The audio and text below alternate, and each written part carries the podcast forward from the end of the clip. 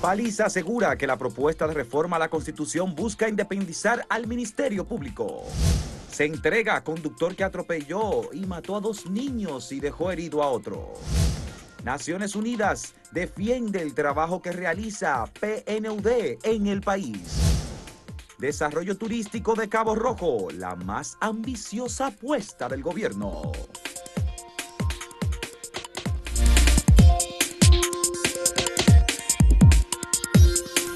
Una vez más se habla de la posibilidad de modificar la constitución. En este caso, según eh, ha señalado José Ignacio Paliza, quien es eh, ministro administrativo de la presidencia y presidente del Partido Revolucionario Moderno, la modificación constitucional se haría para cumplir con la promesa del presidente Luis Abinader de tener una justicia independiente.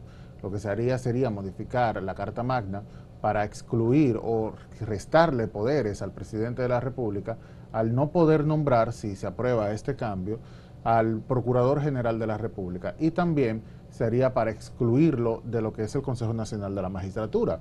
Hay que recordar que el eh, Procurador General de la República es un voto en la mesa del Consejo y esto pues obviamente al ser un empleado público que designa el presidente de la República, se trata de un voto que básicamente va en línea de lo que es el oficialismo. Pues bueno, eh, como una promesa de campaña, el presidente Luis Abinader en ese momento había dicho que una de las cosas que se tenía que corregir en la Carta Magna era precisamente la figura del procurador. A esto, obviamente, han surgido diversas críticas, entre ellas el expresidente Leonel Fernández, que dice que no, que eso está bien así, que no hay que modificar nada, que ya ese problema de la independencia judicial en lo que tiene que ver con el procurador se resolvió durante su gestión que por ende esto sería simplemente una bola de humo para distraer de los temas que son fundamentales como es el precio de los alimentos, entre otros. Obviamente me pregunto, o, todo el mundo lo hace, ¿por qué no se puede debatir ambos temas? Es verdad que hay que eh, tomar en cuenta la situación de la canasta básica. Sin embargo, no es menos cierto que la figura del procurador como un empleado del Poder Ejecutivo, lo único que ha traído es más problemas que beneficios. Tú sabes, Amor, que yo lo que creo que la crítica que hace Leonel Fernández es sobre todo al tema de la modificación de la Constitución, que ese sí es, eso sí es una temática que succiona muchas energías políticas entonces, eh, el hecho de que ahora mismo lo que hace, la crítica que hace la oposición es precisamente en torno a insistir en que hay otras, otras eh, urgencias más necesarias que el hecho de hablar de la modificación de una constitución. Porque lo que está diciendo el gobierno y con la propuesta del gobierno es que es, es garantizar o asegurar más bien que van a modificar la constitución en base a solamente tocar el tema de la, lo que es la, modificación de la elección del procurador general, que incluso te cambiaría, se, cambiaría el nombre, se, sería una figura de fiscal general. Exacto.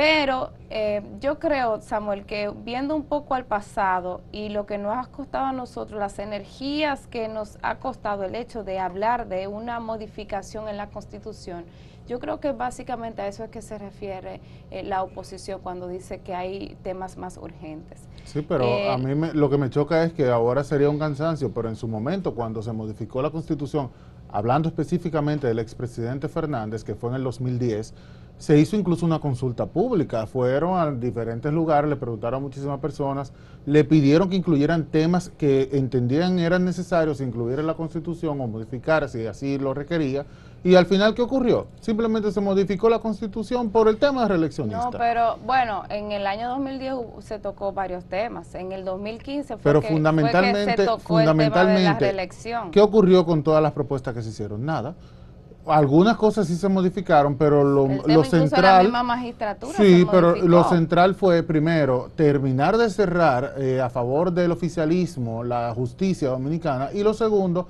impedir la, la, la reelección. Mira, Eso fue todo. Yo sé que, eh, que cuando se habla de Leonel Fernández y de en el caso del PLD por, la, por lo que pasó más recientemente con la intención de Danilo Medina de modificar la constitución en su apenas en, el 2019, es que nosotros como que venimos arrastrando esa eh, 2019 después del 2015 que se modificó Exactamente, porque en el 2015 solamente se modificó para, para permitir la reelección del presidente Danilo Medina. Entonces, por eso es que a la oposición ahora, cuando se le escucha hablar de que no es tiempo de la modificación, hay quienes cuestionan y dicen, pero ¿cómo es que no hay tiempo si ustedes impusieron la, una modificación y no solamente lo impusieron por el hecho de independizar, eh, o sea, lo impusieron precisamente y única y exclusivamente en el caso de la última que fue con, con Danilo Medina, de tocar la figura de la reelección presidencial. Entonces, yo creo que nosotros hemos arrastrado en el pasado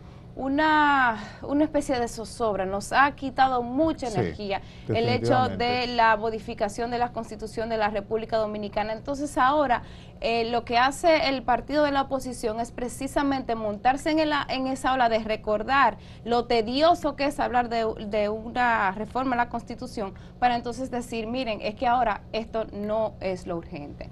Yo sí creo, yo sí creo que el tema de cambiar la constitución, de, mm, de modificar la forma en que se elige el procurador, yo sí creo que es necesaria, porque lo que tuvimos en el pasado es precisamente un, o, muchas interrogantes y cuestiones en torno a lo que son, al papel que juegan los procuradores y a la dependencia por ser eh, un, básicamente un empleado del gobierno y precisamente elegido por decreto, lo que quiere decir que es eh, sobre la base y el poder de lo que es la figura del presidente en ese momento. Entonces yo sí creo que eh, de alguna forma hay cierta dependencia o se ha arrastrado cierta dependencia y ahora con el caso de Miriam Germán yo creo, creo que por lo menos a este gobierno le luce hablar del tema de la independencia, porque hasta ahora eh, lo que ha mostrado la magistrada Miriam Germán es, ha sido un trabajo eh, eh, importante en materia del Ministerio Público, si bien la oposición dice que no es tan independiente, que solamente se están sacando ah, trabajos del pasado,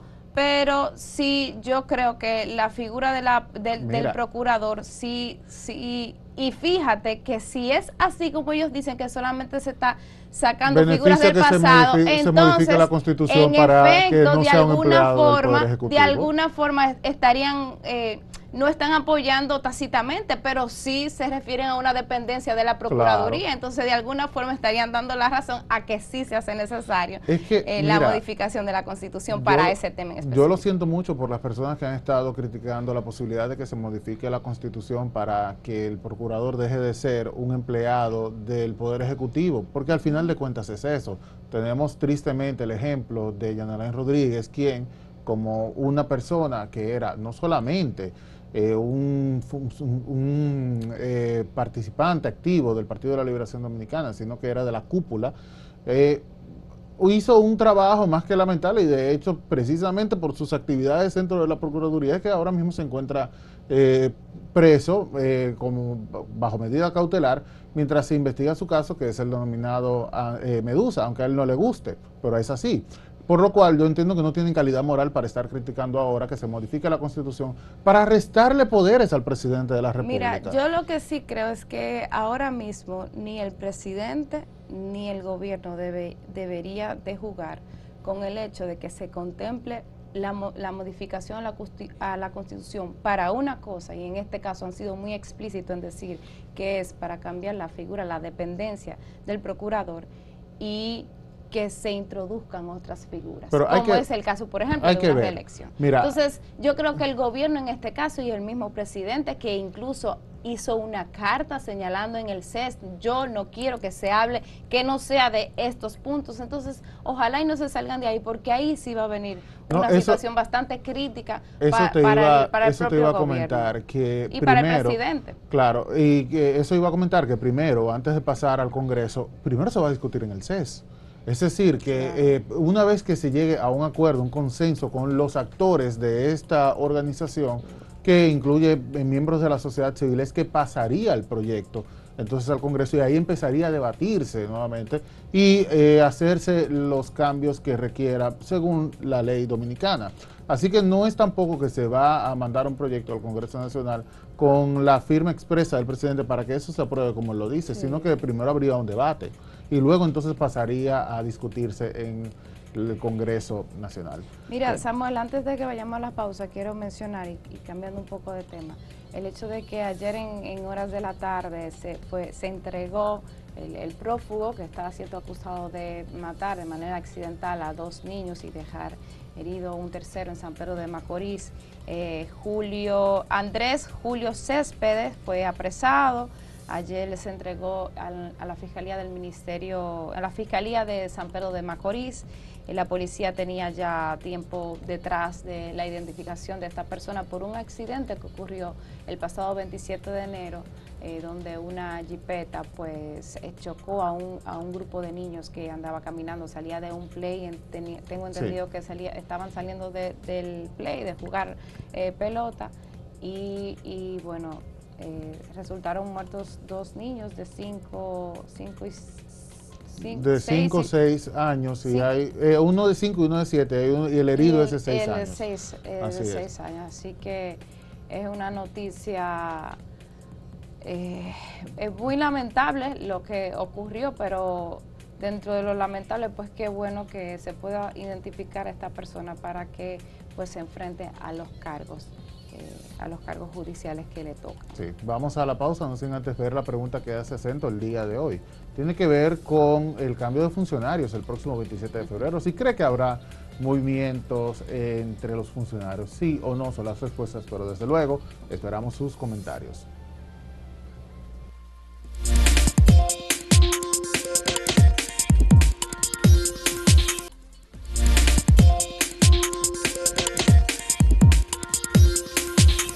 Mira, eh, Natalie, me gustaría ampliar un poquito sobre el tema de este accidente que dejó tristemente a dos niños fallecidos.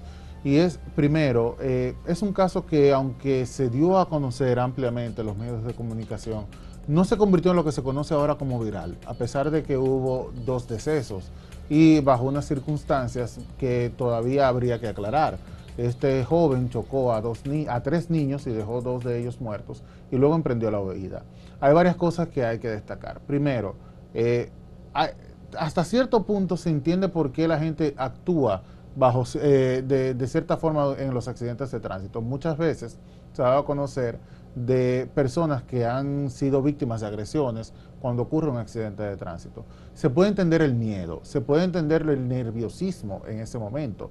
Pero lo que no se comparte es que haya emprendido la huida y se haya ocultado durante tanto tiempo. el accidente fue el pasado 27 de enero. En ningún momento dio la cara. ¿Qué pudo haber hecho? Pudo haber acudido a una estación de policías y decir lo que había sucedido y de esta forma garantizar su protección y estar a la vez a manos de las autoridades para que pueda enfrentar la situación y las consecuencias de sus actos. Segundo, hay otra persona que estaba en el vehículo, que no ha sido dado a conocer su nombre y tampoco aparentemente ha sido detenida. Y tercero, tristemente lo que le queda muchas veces a las personas escasos recursos, porque estas personas que eh, perdieron a sus hijos no son personas con recursos económicos eh, altos, son personas con un nivel de vida sumamente bajo. Y no fue solamente hasta el día de ayer que el presidente Luis Abinader se pronunció sobre el tema, que, visitó a la, familia, que las autoridades dijeron, ay, pero verdad que eso pasó, vamos a ver qué hacemos. Y después de eso fue entonces que se entregó esta persona también. Sí, tú sabes que el eso, eso no solamente es lamentable, eso llora ante la presencia de Dios. ¿Cómo es posible que temas como este, casos como este, si bien es un accidente de tránsito que se pudo haber manejado como un accidente de tránsito, tuviera tanto descuido por parte de las autoridades y también tanta indolencia de parte de lo que ahora es un victimario. Caramba, qué sociedad de la que nosotros estamos viviendo, esto no es lo que nosotros queremos. Tenemos que enfocarnos más en ser solidarios primero a las autoridades que sean firmes, que no sean únicamente con los casos que se vuelven virales, porque ahí está el, el de la chica de Bani que fue víctima de agresión. Es verdad, había que caerle atrás. Ahora, solamente faltó el ejército para que buscara a ese señor por una agresión que eh, la verdad es que si bien es eh, bochornoso, abominable, todo lo que tú quieras, no es una situación que dejó dos muertos, como en este caso, dos niños fallecidos. Y no es hasta que el presidente Luis Abinader se presenta a la vivienda de esa familia que no termina de salir del dolor, que no saldrá del dolor, que esta situación entonces toma el interés de las autoridades. No puede ser así. No puede ser así. Pero nada, solamente quería comentar esto, un desahogo, porque, porque la verdad es que es indignante que esto ocurra, se presenta todos los días. Las personas, como le dicen, los desarropados no tienen dolientes, y en este caso es un claro ejemplo de cómo ocurren las situaciones, las cosas en República Dominicana. Tú sabes que hace un tiempecito, bueno, allá hace ya mucho tiempo, que yo hice una, un reportaje sobre eh, las condiciones por las que las policías eh, deciden buscar prófugos, porque hay, hay, personas que se declaran prófugos que tuve que pueden durar años y la policía nunca da con ellos ni nada por el estilo.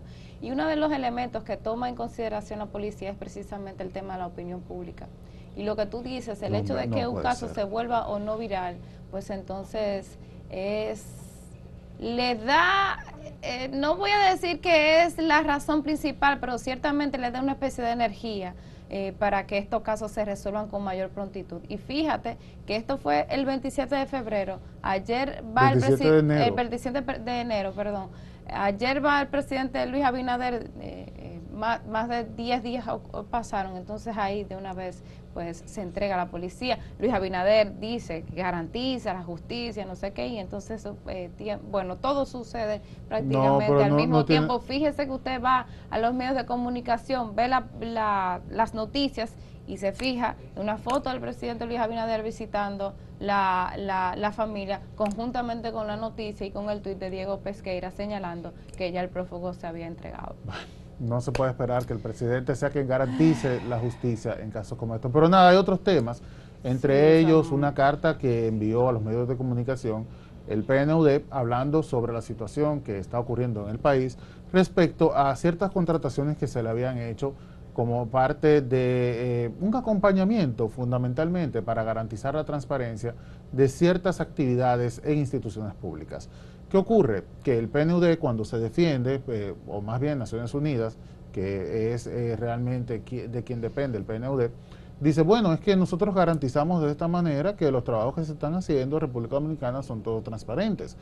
Sin embargo, hay que recordar que en días pasados fue Carlos Pimentel, quien es director de compras y contrataciones, que había señalado que las contrataciones al PNUD no habían cumplido con todos los requisitos de la ley y que asimismo no era necesario que entidades públicas que tenían la posibilidad de realizar concursos, contrataciones de forma transparente, acudieran a otra entidad, en este caso una, entidad extranjera, para hacer estos procesos.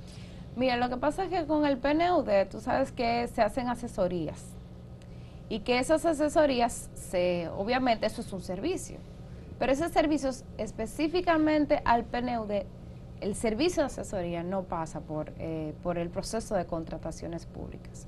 Hace, creo que fue en esta misma semana que Julissa creo que fue, bueno, no, no voy a mencionar el nombre de la periodista, pero sí de parte de CDN y el Caribe, porque no recuerdo bien quién fue. El asunto fue que se hizo una investigación señalando las condiciones por las que se hacen esas contrataciones. Y de las cosas que se decía era que el monto de contratación que tenía la República, el gobierno dominicano con el, el PNUD era, era muchísimo más alto que otros gobiernos con el mismo organismo. El tema yo creo que no está en el hecho de, de, que se, de que se contraten asesorías para estos fines, porque lo que hace el PNUD lo hace aquí en República Dominicana, lo hace en todos los países donde tiene presencia es el hecho de dar acompañamiento al gobierno en temas que son prioritarios, como por ejemplo el tema de la transparencia. Eso yo lo veo muy bien, eso yo no lo cuestiono. El tema, lo que ha salido a relucir es el hecho de que muchas de esas contrataciones, cuando usted como periodista, por ejemplo, quiere ir a verificar los costos de, esas, de esas asesorías, cómo se hicieron esos desembolsos de, de ese dinero y todo lo demás, entonces ahí es que las, las informaciones comienzan a faltar. Señores, nosotros tenemos un portal de compras y contrataciones públicas en el que está todos los procesos de contrataciones públicas que hace el gobierno por encima de una X cantidad de dinero, o sea, todas las adjudicaciones, comparación de precios, todo eso pasa por un portal. Y es es, es, un ejercicio de transparencia que se hace, que de hecho nosotros los medios de comunicación, yo misma he hecho muchísimos trabajos relacionados a esos procesos de compra que hace el gobierno, donde usted se le dice cuánto fue, cuánto costó la adjudicación, cuántas compañías participaron en ese proceso de adjudicación, todo eso.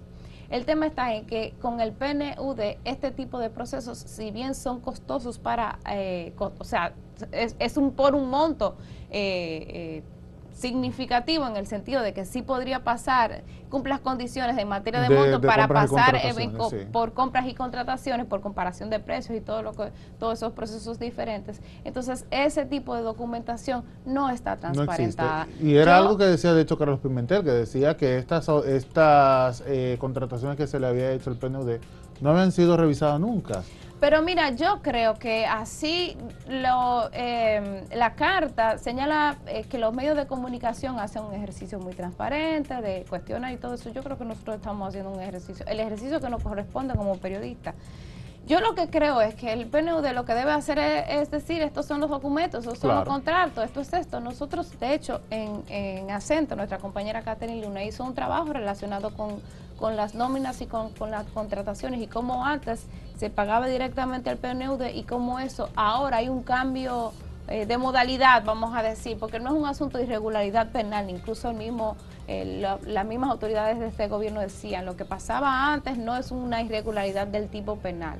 Pero sí yo creo que en un ejercicio de transparencia, si se está cuestionando un organismo como este, que debe ser tan por la ley, que debe de cumplir las cosas, pues yo creo que sería bueno que en ese mismo ejercicio de como ellos dicen, miren, nosotros estamos haciendo una buena labor, pues que también eh, detallen que, qué sé yo, qué es lo que se han hecho en este último año, que un organismo que, se ha, que ha dicho que trabaja con República Dominicana para garantizar la transparencia, que también sea transparente.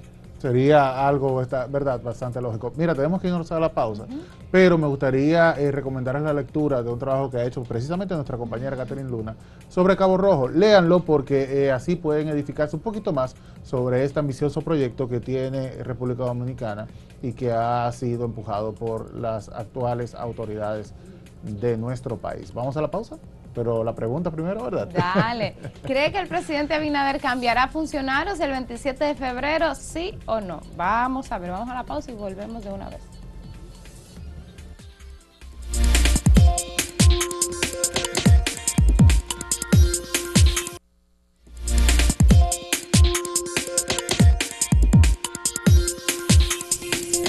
Vamos a ver las respuestas que nos han dado el día de hoy sobre la pregunta que hace Cento y si cree que el presidente Abinader hará cambios este 27 de febrero en su gabinete. El 67.89% entiende que sí, que habrá cambios. ¿Quiénes serán? ¿Quiénes serán? Mientras que el 32.11% dice que no habrá una modificación en el gabinete presidencial. Y en Twitter la respuesta es 55% cree que sí, que el presidente hará cambios el 27 de febrero y no un 45%. Bueno, se me ocurren algunos nombres que podrían ser. Sí, te digo después. en YouTube, el 71% dice que sí, que entiende que habrá cambios este 27 de febrero, ya eso es cerquita. Y no un 29%. Así que la gente entiende que sí, que habrá un movimiento este 27. Van a remediar la mata, como dice popularmente. Vamos a ver los comentarios. Dice Fundo de sí. Eh, si lo hace, se quedaría solo porque no tiene a quién colocar en el cambio. Ay, Dios mío. bueno, bueno, qué fuerte. Dice López Deportes, debería, así continúa vendiéndose como un gobierno transparente y anticorrupción otro tablazo para... Pero nadie menciona, nadie dice quién ni quién. No, no, no, nadie, se atreve. Dice, por supuesto, tener mucho tacto y en los ministerios colocar gente con visión y conocimiento de sus responsabilidades. Además, para mostrar transparencia a su gobierno. Sí, eh, aparentemente se está señalando personas que han sido de alguna manera cuestionadas. Pero nadie lo dice, está Pero por nombre y apellido es difícil mm. decirlo. Vamos a pasar con Máximo Laureano, quien nos tiene informaciones desde la zona del Cibao. Máximo, buenos días. Adelante. Gracias, saludos. Aplazada para el próximo miércoles la medida de coerción en contra de los oficiales de la Policía Nacional imputados en la muerte del raso Alberto de la Rosa de la Cruz, quien estaba asignado a la DGSEX. Los implicados son el segundo teniente Luis Antonio Montilla Lara y el teniente coronel José Ernesto de la Rosa Pérez. La razón por la cual se aplazó el conocimiento de la medida es porque los abogados defensores exigieron más tiempo para preparar los presupuestos. La gobernadora de Santiago, Rosa Santos, defiende la política del presidente Luis Abinader. Que para el 27 de febrero presentará eh, una nueva ley o una modificación a la ley de hidrocarburos que la gente ha estado eh, solicitando tanto. El presidente también ha tomado la decisión de subsidiar, inclusive en la semana pasada dio declaraciones de que había subsidiado con unos 500 millones de pesos. Eso ha impedido que el alza sea realmente como debe ser de acuerdo al precio del combustible. Se están buscando soluciones, pero la gente debe entender que esto es un problema mundial, que no es exclusivo de la República Dominicana. Fue levantado el embargo a las cuentas bancarias del equipo de las Águilas Cibaeñas. Según explica la abogada Elsa Trinidad, el juez determinó que un asunto particular de uno de los accionistas del equipo no puede parar lo que tiene que ver con el movimiento administrativo de esa institución presidencia civil presidida por el magistrado Filocedo de aquí de Santiago decidió levantar el embargo de Águilas y que interpuso una persona que dice tener una relación de concubinato con el señor Juan Bautista Sánchez. Determinó que ninguna persona que tenga un conflicto con un accionista puede detener el funcionamiento de una empresa. Distante, pero pendiente, actualidad y objetividad desde Santiago. Siga la programación.